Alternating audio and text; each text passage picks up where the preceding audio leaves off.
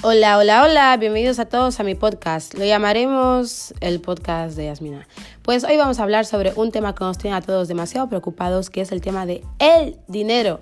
O sea, cuando éramos pequeños nos vendían que simplemente íbamos a terminar de estudiar y luego a encontrar un trabajo y todos felices, pero todos hemos descubierto que no es así, ¿verdad?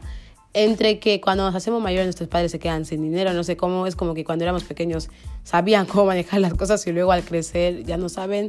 Y luego nosotros también tenemos responsabilidades que no creíamos que íbamos a tener, como por ejemplo, no sé, pagar cosas que en un momento así, en un momento, ¿cómo se dice? Ya vamos a hablar español, en un momento rápido, digamos, porque no me acuerdo la palabra tienes que pagar como el transporte, el bus, uh, una manzana, lo que sea, no vas a llamar a tus padres para decirles que te manden dinero para pagar eso, así que tienes que pagarlo de tu cuenta, de tu bolsillo y eso te arruina.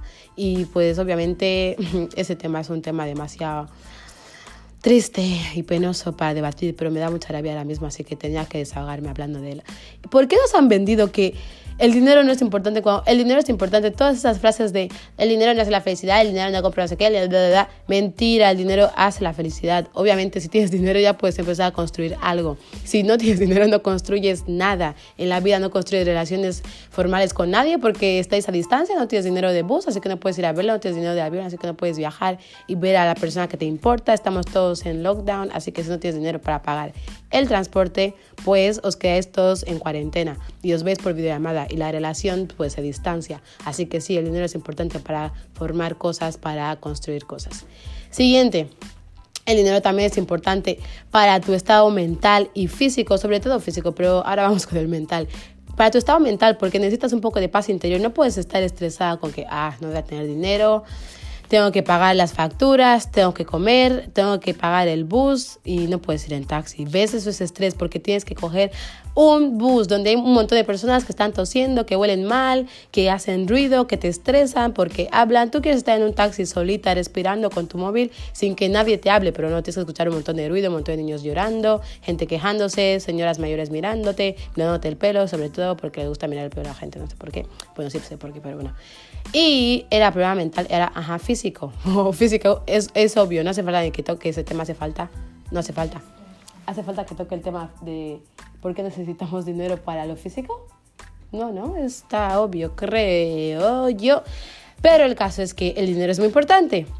Y para todas aquellas personas que tienen dinero, que nadie me venga con que, no, yo te digo que tengo dinero y esto no me hace la felicidad, es asunto tuyo, pero los que no tenemos, queremos. Y sé que es un tema demasiado controversial y muy abierto para temas de debate, pero ahora mismo no es para debatir, eso es lo que me estoy quejando porque me quiero desahogar y este es mi podcast y si lo estás escuchando, pues es mi opinión, puede salir siempre. Bien, continuemos con el tema del dinero. Imagínate, a ver, que conoces a una persona, os conocéis porque estuviste de fin de semana en otra ciudad, ¿vale? Os habéis gustado, pero ahora tienes que volver a tu ciudad. Cuéntame cómo vas a hacer para mantener la llama viva si no puedes ir siempre a ver a esa persona a su ciudad. ¿Por qué? Porque no tienes dinero. Mm.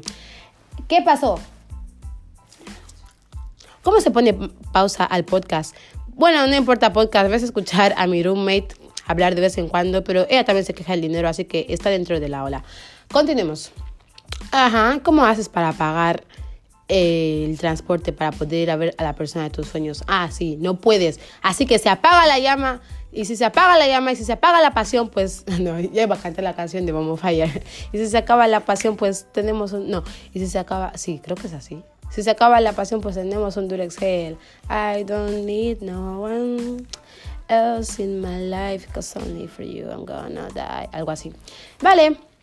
Y pues nada, que yo solamente quería decir que para esos futuros padres y futuras madres que sepan que desde pequeños hay que formar a los niños sabiendo que tienen que controlar el tema del dinero. No, les hagan ambiciosos, que solo piensen en esto, que se coman la cabeza pensando que tienen que sobrevivir porque eso les va a hacer gente sin corazón y sin ética y sin moral. Pero sí que tienen que decirles que lo tengan en cuenta siempre porque hemos todos hemos crecido con, o sea, sabiendo que no tenemos problema de dinero, que no tenemos problema de casa, comida, bla, bla, bla. Pero luego nos mandan fuera como quien dice que nos han dado un curso especial para gente para sobrevivir fuera, pues no es así. Y luego hacemos el ridículo estando fuera porque no teníamos ni idea, no hemos estudiado como contables para poder contar el dinero y administrarlo bien. O sea que es todo un desastre, una catástrofe, pero bueno, estamos todos sobreviviendo y al final lo hacemos bien porque somos espabilados.